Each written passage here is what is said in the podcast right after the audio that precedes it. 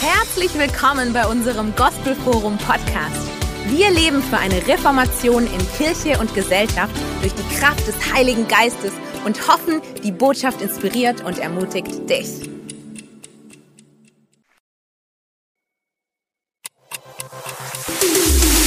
Herzlich willkommen bei unserem Gospelforum Podcast. Wir leben für eine Reformation in Kirche und Gesellschaft durch die Kraft des Heiligen Geistes und hoffen, die Botschaft inspiriert und ermutigt dich. Das ist der beste Kick-off nicht nur für den Tag, sondern auch für die Predigt Anbetung. Ja, für den Bau des Hauses Gottes und damit meine ich zugleich auch für den erfolgreichen Bau deines Lebens brauchen wir vor allem zwei Dinge. Wir brauchen viel Weisheit und viel Kraft. Amen. Und beides möchte Gott uns geben und wir empfangen es in der Anbetung. Ich weiß nicht, wie es dir geht, aber ich will der cleverste und der stärkste sein für seine Ziele, nicht aus eigener Kraft, sondern aus seiner Kraft. Und du kannst physisch schwach sein, aber Lobpreis weckt deinen Geist. Und es ist so gut, wach zu sein im Geist. Das ist so notwendig. Ähm, ja, herzlich willkommen im Gospelforum heute Morgen, auch von mir, auch zu Hause. Herzlich willkommen. Wenn du neu hier bist oder vielleicht zum ersten Mal bei uns reinschaltest, dann lass mich dir kurz sagen, was uns bewegt, was uns vorantreibt als Gospelforum, was uns ausmacht, unser Mission Statement. Wir leben für eine neue Reformation in Kirche und Gesellschaft durch die Kraft des Heiligen Geistes. Das ist es, was wir tun. Und wie wir das tun, dazu haben wir ein paar Kernwerte formuliert und speziell über einen dieser Werte möchte ich heute ein bisschen genauer sprechen, ihn ein bisschen ausdefinieren. Du siehst die Werte und das ist der Kernwert 5, den wir uns etwas genauer anschauen wollen, nämlich Investition und Multiplikation. Darum soll es heute gehen, und zwar darüber, wo alle Investition und Multiplikation in unserer Kultur des Hauses, wo, wo alle Großzügigkeit und wo alle Bevollmächtigung beginnen muss im Handeln und im Denken, nämlich in Bezug auf mich selbst.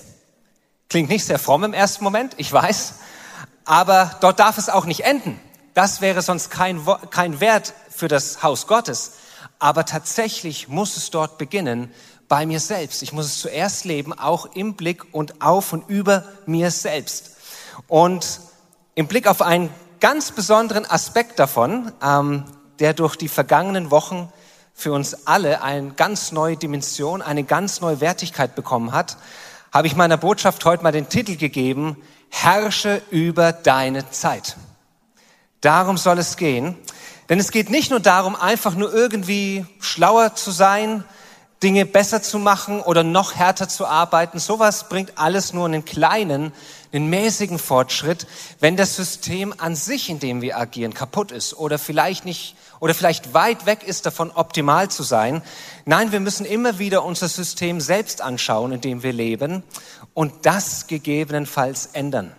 Und Zeitmanagement hat damit ganz elementar etwas zu tun.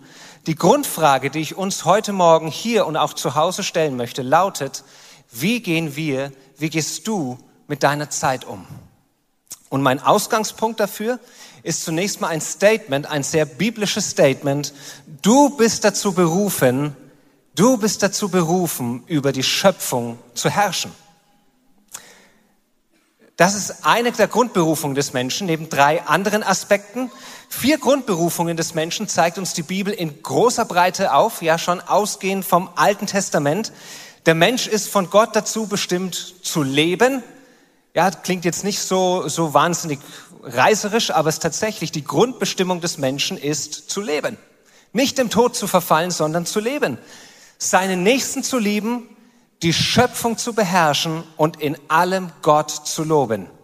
Und alles, alles, alles, alles, was der gottesfürchtige Mensch in der Bibel im Detail tut, ist nichts anderes als eine Ausgestaltung dieser vier Punkte, die sich in der Praxis freilich kaum voneinander trennen lassen. Und unser Fokus aus dieser Liste ist Punkt drei: deine Setzung, deine Bestimmung zu herrschen. Als Mann, als Frau, zusammen, einzeln, und das mit einem ganz besonderen Fokus auf Herrschen über die Zeit. Ich weiß ja nicht, ob wir uns dessen so, so richtig bewusst sind, aber Raum und Zeit sind zwei Konzepte, die Gott geschaffen hat. Raum und Zeit sind Schöpfungswerke, über die du herrschen sollst, über die du die Herrschaft haben sollst. Und die Frage ist, wer dient wem? Dient Zeit dir oder dienst du der Zeit?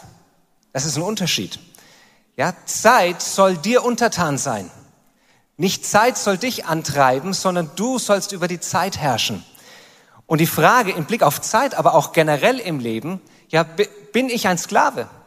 Bin ich ein Sklave der Zeit oder auch sonst ein Sklave von irgendetwas anderem? Oder bin ich ein freier Sohn? Eine freie Tochter? Denn wenn ich mich als Sklave empfinde, als, als Ehemann und Vater, wenn ich mich als Sklave empfinde, dann werde ich eine Familie von Sklaven bauen.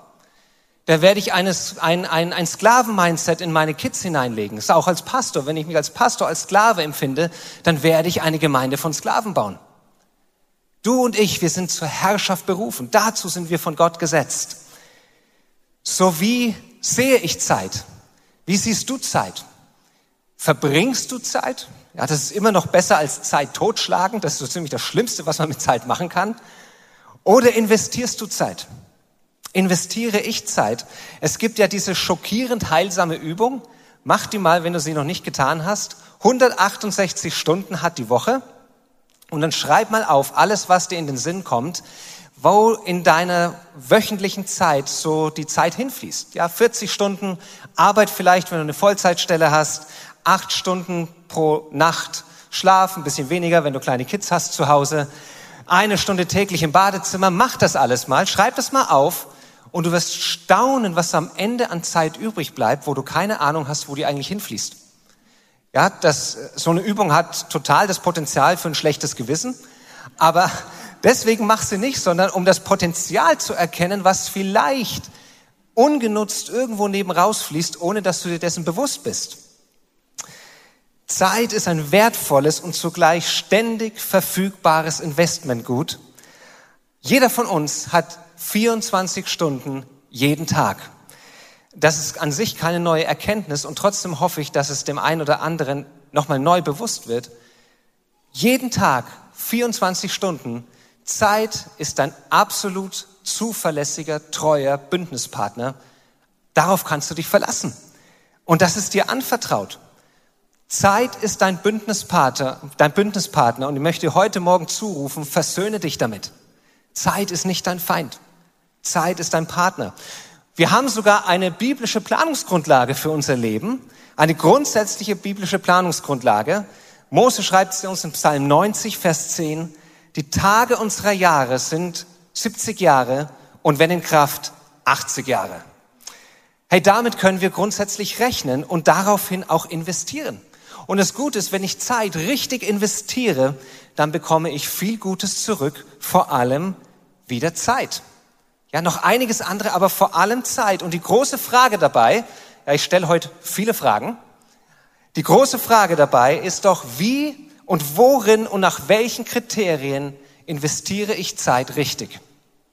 Wie und worin und nach welchen Kriterien investiere ich Zeit richtig? Und ich glaube, eine ganz grundsätzliche Antwort, mit der wir uns alle eins machen können, ist, unser Ziel ist doch, zur rechten Zeit, am rechten Ort, die richtigen Dinge richtig zu tun. Das wäre doch cool. Das klingt doch nach großer Effektivität. Ähm, so, mich spricht das an. Also zur rechten Zeit, am rechten Ort die richtigen Dinge zu tun. Und wie gelingt uns das? Was kann dafür der Gradmesser sein? Es ist der Wille Gottes über deinem Leben. Es ist der Wille Gottes über deinen und meinem Leben. Vision, ein Traum, eine Bestimmung, Berufung, das sind alles sehr epische Begriffe und je nach ähm, Definition sind die auch nicht leicht zu unterscheiden. Deswegen ist wichtig, dass du, wenn du diese Begriffe verwendest, auch mal für dich definierst, was du damit meinst. Ja, ähm, Visionen können ja auch Ziele in bildhafter Form sein. Ziele können aber auch zu erreichende Streckenpunkte auf dem Weg zu einer übergeordneten Vision sein. Ähm, Berufung auf jeden Fall, das ist immer gleichzeitig auch eine Zielvorgabe. Das steckt da immer mit drin. Und wenn wir mal vom Ziel sprechen, vom Ziel Gottes her über deinem Leben, was im besten Fall auch das dein Ziel deines Lebens ist, dass du kennst und umarmst, Am Ziel Gottes für dein Leben macht sich fest, ob und wie du deine, deine Zeit und deine Kapazitäten und Ressourcen ganz allgemein, ob du sie am effektivsten und kraftvollsten füllst. Vor allem für dich selbst. Es gibt ja ein biblisches Beispiel, ein sehr gutes, Apostelgeschichte 6. Da lesen wir von der Armenspeisung. Ja, und Arme zu speisen, ähm, die Witwen zu versorgen, ist in sich eine göttliche, eine wichtige und eine sinnvolle Aufgabe, aber sie war die falsche Aufgabe für die Apostel zu dieser Zeit. Der Wille Gottes über ihrem Leben war ein anderer. Und es wäre falsch verstandene und gelebte Treue gewesen, hätten sie zu dieser Zeit weiter die Witwen versorgt. Es hätte sie von Gottes Ziel, von Gottes Willen über ihrem Leben abgehalten. Es hätte sogar den Bau des Reiches Gottes gehindert. Und deswegen hat es eine hohe Priorität für dich und für mich. Wisse Gottes gute Gedanken und seinem Willen über deinem Leben. Wisse es. Wie erfahre ich das? Wie können wir das wissen? Da drei kurze Punkte dazu. Geistliche Klarheit ist eigentlich nichts Neues. Das ist das kleine einmal eins, aber es ist so wichtig, das immer wieder zu wiederholen, denn gerade die einfachen Wahrheiten sind die umkämpftesten Wahrheiten, nicht wahr? Das kleine einmal eins der geistlichen Klarheit ist Gebet. Zuallererst. Ja, rede mit deinem Vater im Himmel und wenn das irgendwie noch hapert, kann ich dir sagen, der beste Ort, um Gebet zu lernen, ist die Kleingruppe, ist die Hauskirche ja, dort mit anderen zu trainieren. Gebet bringt geistliche Klarheit. Das zweite ist Ratsuche. Ja, sprich mit Menschen, die dich gut kennen, die schon weiter sind, vielleicht auch auf dem Lebensweg als du, ähm, die vor allem noch Freude ausstrahlen. Ja, ich, ich sage das immer wieder: Finger weg von verbitterten Menschen, wenn es um Ratsuche geht. Ja, nicht, nicht generell Finger weg, aber wenn es um Ratsuche geht, unbedingt Finger weg. Verbitterte Menschen sind ein Sumpf des Todes wenn es um sowas geht. Ja, aber Menschen, wo du auch weißt, hey, sie meinen es aufrichtig mit dir, sie geben dir guten Rat, an sie wende dich. Und schließlich auch der Weg des Dienens. Try and error. In der Berufswelt, jedoch auch im Haus Gottes, in der Gemeinde. Wenn du ein Kind Gottes bist, dann hat Gott etwas für dich und in dich hineingelegt zur Erbauung seines Leibes, seiner Church. Da ist etwas in dir, etwas Individuelles, etwas ganz Besonderes, was nur du hast. Und das zu finden und einzubringen, das hat etwas Elementares mit Klarheit und Glück in deinem Leben zu tun. Und tatsächlich bestimm, deine Bestimmung spürst du vielleicht erst, generell Bestimmung spürt man manchmal erst dann, wenn man in seiner Bestimmung dient. Ähm, und deswegen ist es so wichtig, das herauszufinden. Das, was Gott in dich an natürlichen, aber auch an geistlichen Gaben hineingelegt hat, das hat Großes mit deiner Bestimmung zu tun. Und ich, ich benutze diesen epischen Begriff Bestimmung sehr vorsichtig, aber durchaus bewusst. Dienen. Ja, wenn du anfängst zu dienen, dann wirst du deiner Bestimmung näher kommen. Du wirst sehen, hey, wo, wo bringst du Frucht? Worin bist du erfolgreich? Und hast Freude dabei. Hey, wir hatten so einen großartigen Worship eben. Ich war auch mal Lobpreisleiter. Einmal. Einmal. Und wir waren uns alle einig, das ist es nicht. Ja, waren nicht weit weg von der Totenauferweckung. Das ist der zweite Punkt. Zu dienen und herauszufinden, was deins ist, ist bewahrt vor Frust und Lächerlichkeit. Also, Frucht und Freude Du kannst Freude dabei haben, für, für Kranke zu beten. Mach das, ist unser Auftrag. Aber ein Ministry, eine Setzung von Gott, eine Begabung hast du dann, wenn tatsächlich Kranke gesund werden. Ja, die Frucht, die Freude. Und wenn du das hast, es bewahrt vor Frucht und Lächerlichkeit. Übrigens, den Willen Gottes zu tun, wird dir auch besondere Energie geben. Außerhalb von Gottes Willen zu leben, kostet unglaublich viel Kraft. Von anderen lass dich gerne inspirieren, aber niemals vergleichen, okay? Das ist noch so ein Sumpf des Todes, sich zu vergleichen. Inspirieren ja, vergleichen nein. Mal ein bisschen konkreter noch, ja, falls es zu abstrakt war bisher. Nochmal Psalm 90. Wir haben 70 bis 80 Jahre. Das ist unsere biblische Planungsgrundlage. Und wir können planen, weil wir glauben. Ich habe im Diesseits zwar trotz aller Verheißungen Gottes, trotz aller göttlichen Verheißungen keine Automatismusgarantie. Denn diese Welt, sie bleibt dem Tod verfallen und du und ich ebenso, bis unser Herr wiederkommt und sein ewiges Königreich endgültig aufrichtet. Aber wir haben jetzt schon Zuversicht.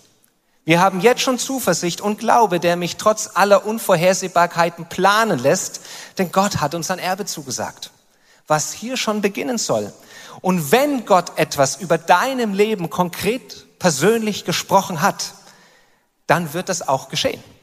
Wenn er gesprochen hat, dann wird es auch geschehen, trotz aller Unsicherheiten des Lebens, trotz aller vielleicht hier und da aufkeimenden Viren des Lebens.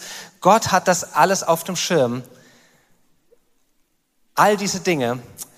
Und lass dich da, lass dein Glauben und deine Zuversicht davon nicht schmälern, wenn irgendetwas dich aus der Bahn werfen möchte.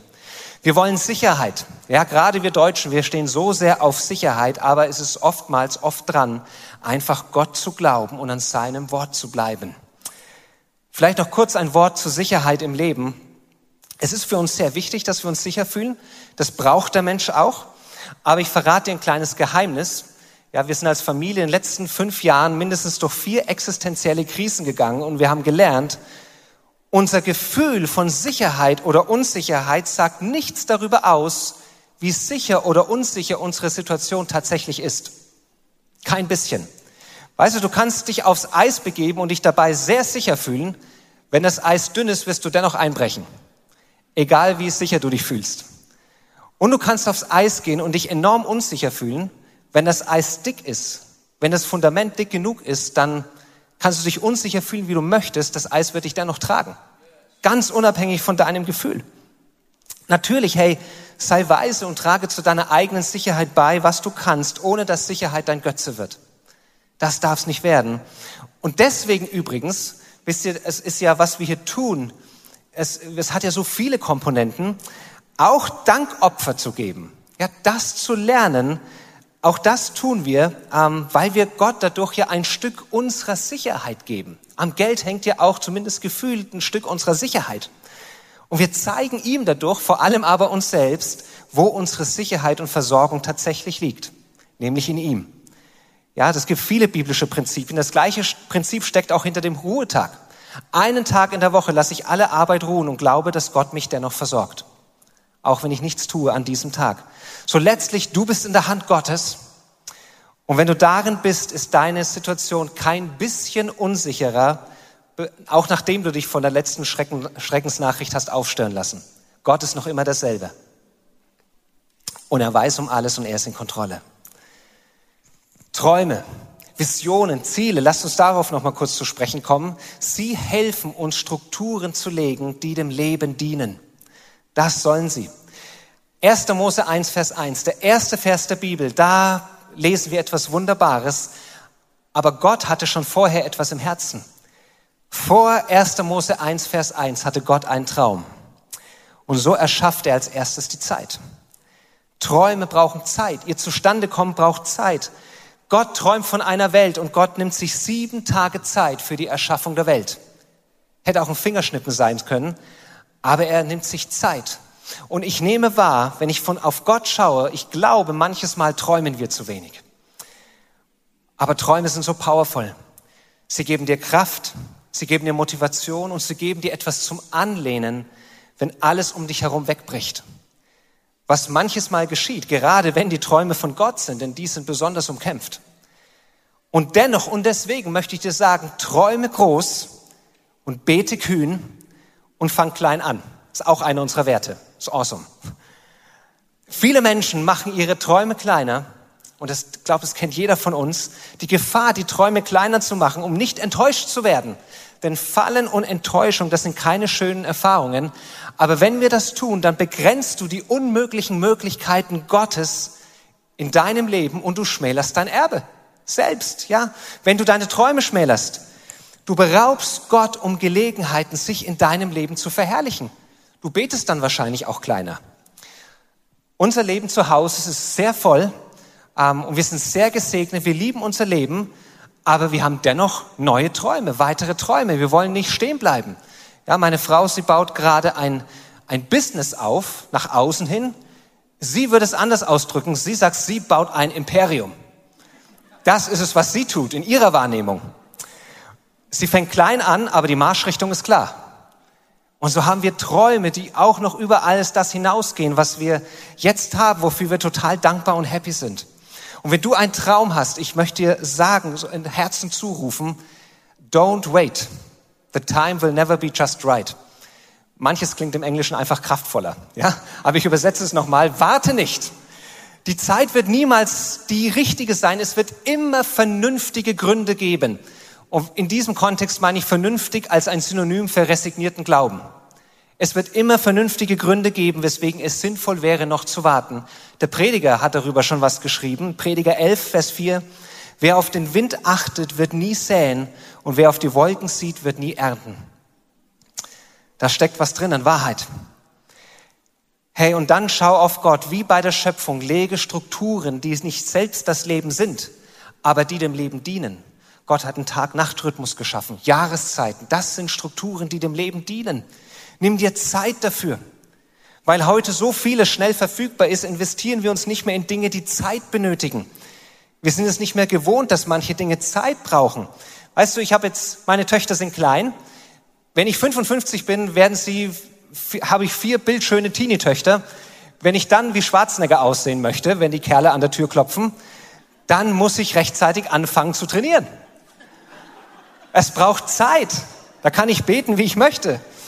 Ich merke das auch bei meinen Theologiestudenten. Sie alle wollen studieren und das Wort Gottes in einer tiefen Ebene durchdringen, aber die Zeit, die es dafür benötigt, ist so umkämpft.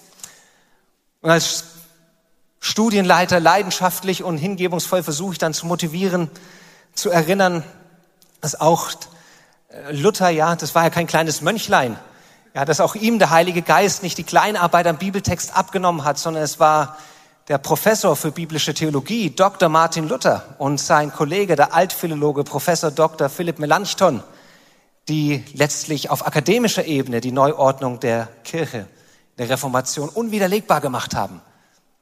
Und manche lassen sich davon motivieren, andere nicht. Aber du weißt, gut gelerntes Handwerkszeug, es braucht Zeit. Eine Faustregel sagt, erst nach 10.000 Stunden bist du Experte in dem, was du tust. Und was auch immer deine Profession ist, du wirst es bestätigen können.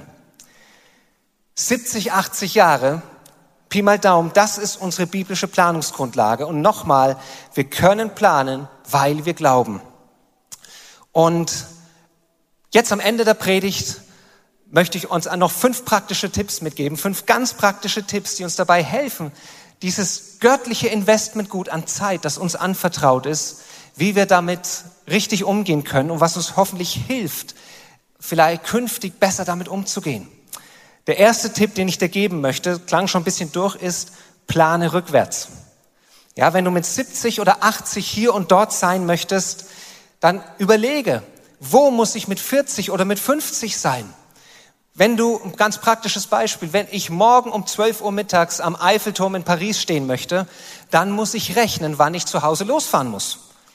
Ja, ob ich, wenn ich durchfahren möchte, kann ich sicher später losfahren, als wenn ich eine Pause machen möchte. Wenn ich noch übernachten möchte zwischendurch, muss ich sehr bald losfahren. Plane rückwärts. Definiere ober- und hinführende Unterziele. Hilft auch, die Streckenpunkte zu erreichen. Prioritäten setzen, Zeit und Geld budgetieren. Das hilft. Ähm, weißt du, wenn ich, wenn ich jetzt hier rausgehen würde und nehme mir vor, für ein Jahr lang durch die Gegend zu spazieren, ich würde mit Sicherheit ganz wundervolle Orte hier im Ländle Baden-Württemberg entdecken und vielleicht auch darüber hinaus. Aber egal an was für schöne Orte ich komme, ich werde niemals zufällig auf der Spitze des Mount Everest rauskommen. Niemals. Manche Dinge erreichst du nur, wenn du planst und wenn du sie ganz gezielt in den Blick nimmst und darauf hingehend auch rückwärts planst, Etappenziele setzt. Ziele helfen uns, zwischen den Optionen des Lebens zu wählen. Sie geben Orientierung und sie sparen dadurch auch Zeit. Und deshalb ist die große Gefahr, ist immer Plan und Ziellosigkeit. Und die Folge wäre, das Falsche zu tun und Zeit zu vergeuden. Deswegen setzt dir klare Ziele. Plane den Weg, sie zu erreichen da gibt es auch gute, hilfreiche Tools und Coaching dazu. Wir haben auch eine tolle Leiterschulung hier im Gospel Forum, die hilft dabei. Planlosigkeit und Flexibilität ist nicht dasselbe. Ja, das ist kleine Fußnote noch dabei. Der zweite praktische Tipp, konzentriere dich. Nicht zu viele Ziele auf einmal verfolgen. Beachte da auch ein Timing Gottes, ob Gott dir im Gebet da auch was zeigt, was jetzt dran ist und was nicht. Das hilft bei einer zielführenden Organisation. Was, als ich studiert habe, ein, ein heilsamer Rat meines Supervisors war, wenn du den Hirsch nicht aus den Augen verlieren willst, darfst du nicht jedem Hasen ins Dickicht folgen. Und es gibt so viele Hasen, die da einen locken, ähm, wenn du Leidenschaft hast für eine Sache. Da bleib dran. Nochmal auf Englisch. Motivation keeps you going. Discipline keeps you growing. Ja, es ist die Motivation, die dich am Gehen hält, aber die Disziplin, sie hilft dir zu wachsen, dran zu bleiben. Ganz herausfordernd für viele von uns, aber unglaublich heilsam ist, lerne Nein zu sagen. Nein bewahrt vor so vielem Übel. Und es ist leider so leicht in einer Leistungsgesellschaft, in der wir in Deutschland ja leben, ähm, wegen einem Nein nicht nur ein schlechtes Gewissen zu haben, sondern auch ganz realen Druck deswegen zu verspüren. Deswegen übrigens ist es auch die, die wichtigste Eigenschaft, meines Erachtens, ja, die wichtigste Eigenschaft eines geistlichen Leiters, mit Druck richtig umgehen zu können. Darin macht sich so vieles fest. Vielleicht ein Tipp, ganz praktisch auch, wenn du bereits am Limit deiner Leistungsfähigkeit bist und dein Chef auf der Arbeit dir noch mehr aufdrücken möchte, dann sag doch einfach mal ganz lieb und wertschätzend, okay Chef, das mache ich gerne, was soll ich dafür weglassen? Ja, kannst du mal ausprobieren. Wenn du die Möglichkeit hast, delegiere, setze frei, spare Zeit. Der dritte Punkt, auch ganz wesentlich, Familie und Kleingruppe einbinden. Ja, Familie, wenn du Familie hast, wenn du alleinstehend bist oder alleine lebst, dann hast du ein, ein freundschaftliches Umfeld, eine Kleingruppe, worin du eingebunden bist. Nimm sie mit hinein. Kommuniziere deine Vision, deine Ziele. Du kannst sie einerseits planen, aber sie zu kommunizieren, das ist so wertvoll. Gib den Menschen Anteil an dem, wo du stehst, was du tust. Nimm sie mit hinein, auch in deine Entbehrungen. Mach Ziele greifbar und terminiere sie. Weißt du, bei, bei guter Kommunikation, das ist was, was ich selbst schon gelernt habe und auch immer noch weiter lerne. Bei guter Kommunikation kann man seiner Familie auch zeitweise Extrameilen abfordern. Geht nur zeitweise, aber es geht. Weißt du, wenn du ein großes Projekt hast und weniger verfügbar bist vielleicht, dann mach am Ende eine Party. Ja, gib den Menschen Anteil daran, die dir nahe sind, die Zeit, wo sie auf dich vielleicht verzichten mussten. Lass sie an deinem Sieg auch Anteil haben. Ähm, belohne sie für den Verzicht, den sie hatten, den sie mitgetragen haben. Wenn ich auf Dienstreisen bin, ich bringe meinen Töchtern immer Geschenke mit. Es zeigt ihnen, dass ich an sie denke, auch dann, wenn ich nicht da bin. Es gibt ihnen einen Lohn ähm, dafür, dass sie auf mich verzichtet haben. Und es sind einfach Geschenke. Ja, jetzt fragen Sie mich schon, wann ich denn mal wieder auf Dienstreise fahre. Es wird mal wieder Zeit, sagen Sie.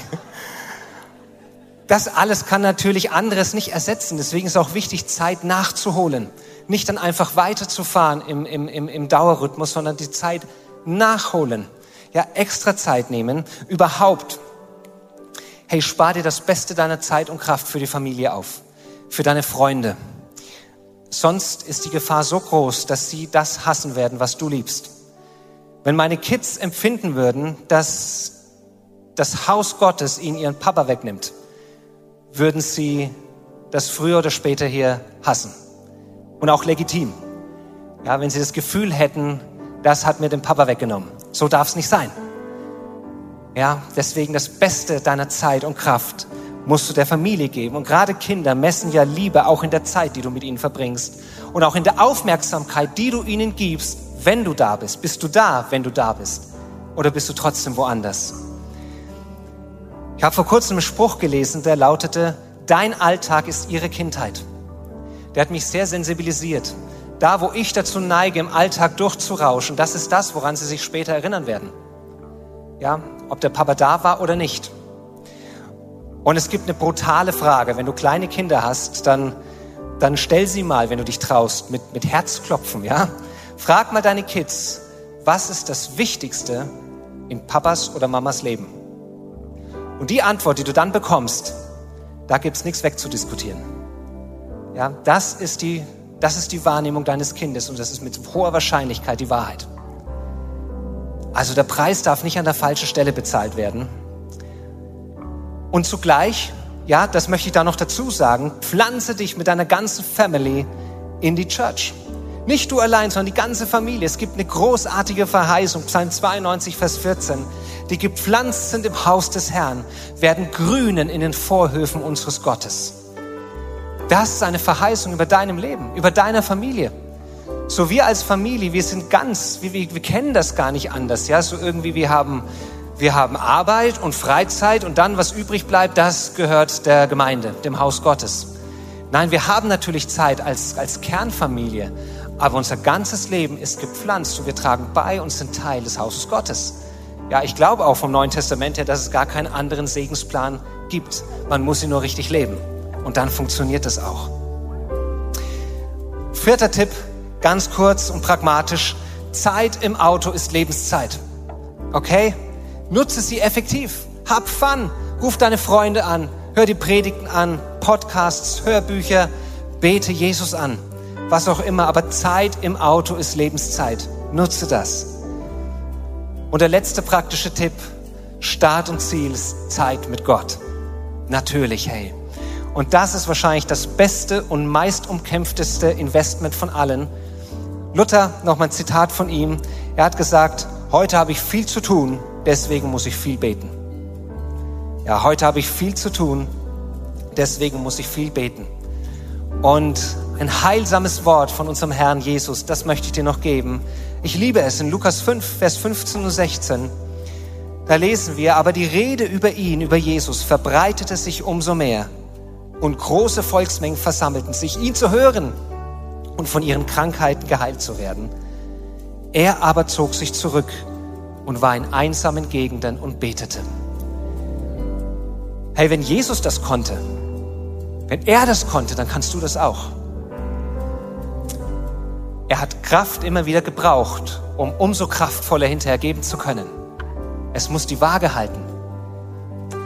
Gott ist wichtiger als Menschen, Menschen sind wichtiger als Dinge. Und von Jesus lerne ich, man kann die Welt retten ohne Stress. Man kann sich legitim zurückziehen, ohne ein schlechtes Gewissen zu haben. Es geht nicht darum, mehr zu tun. Ja, wenn ich heute sage, guck dein Konzept von Zeit an, dann heißt das nicht, hol alles raus, was irgendwie geht, um es mit Arbeit voll zu kloppen. Es geht nicht darum, mehr zu tun, sondern es geht darum, es richtig zu tun. Und dazu gehört auch die Ruhe. Wir haben keine endlose Energie. Gott hat uns so geschaffen. Wir müssen ruhen. Wir brauchen die Ruhe, die Nacht, den Schlaf, den Ruhetag. In, in 1 Timotheus 4, Vers 16, da schreibt Paulus seinem Menti, dem Timotheus, hab Acht auf dich selbst. Da schreibt er noch weiter und auf die Lehre. Da kommt die große Verheißung, wenn du das tust, wirst du dich selbst retten. Wieder, hier muss das Investment beginnen, dich selbst und alle, die auf dich hören. Hab Acht auf dich selbst. Hey, wenn ich gesund bin, wenn ich relaxed bin, bin ich ein besserer Ehemann, ein besserer Vater, ein besserer Freund, ein besserer Pastor. Und bei dir genauso, ob du Mama oder Papa bist, wenn du gesund bist, wenn du relaxed bist, dann läuft es besser. Und schaut, wo du in deinem Umfeld, wo man als Ehepaar, als Eltern da auch Dinge, Strukturen legen kann, um sich einander da auch immer wieder freizusetzen. Da gibt es viele gute, hilfreiche Tools dafür. Ähm, die, die lernst du in deiner, in deiner Gemeinde, im Haus Gottes, in der Familie Gottes. Spend your energy. Also teile deine Kraft, deine Energie richtig ein. Gott, Familie, eigene Gesundheit und Entwicklung. Hab das aktiv im Blick. In und mit Beruf und Gemeinde. Es gehört alles dazu. Und wisse, Gott ist für dich. Er ist nicht gegen dich. Er ist für dich und er möchte dir helfen, dass das, was dir anvertraut ist, an Zeit, an Kraft, an körperlichen Ressourcen auch, dass du auch wirklich die vollen 70, 80 Jahre erreichst und nicht vorher schon ausbrennst. Was ich gleich tun möchte, ist so gerne mit uns zu beten. Zu Hause am Livestream, auch hier im Saal. Ich möchte gerne ein Gebet sprechen zum Aufzeigen der nächsten Schritte. Wenn da irgendwas dabei ist heute, was dich angesprochen hat, auch zu Hause, will ich dich einladen, jetzt gleich im Gebet Dinge festzumachen. Ja, das kann zum Beispiel sein, dass du heute noch einem Freund oder deiner Kleingruppe sagst, was du als nächstes tun möchtest, was du dir vornimmst. ist es vielleicht, dass du festmachst, dass du heute noch deine Wochenstunden mal durchrechnen möchtest, einfach um so eine, Wassersta so eine Wasserstandsmeldung zu erhalten, wo deine Zeit hinfließt. Oder dass du vielleicht heute festmachst, deine Träume und Ziele mit und vor Gott neu zu definieren und mit ihm ins Gespräch darüber zu kommen. So was auch immer es ist, aber ich ermutige dich, mach heute etwas fest. Und dafür möchte ich jetzt gerne mit uns gemeinsam beten.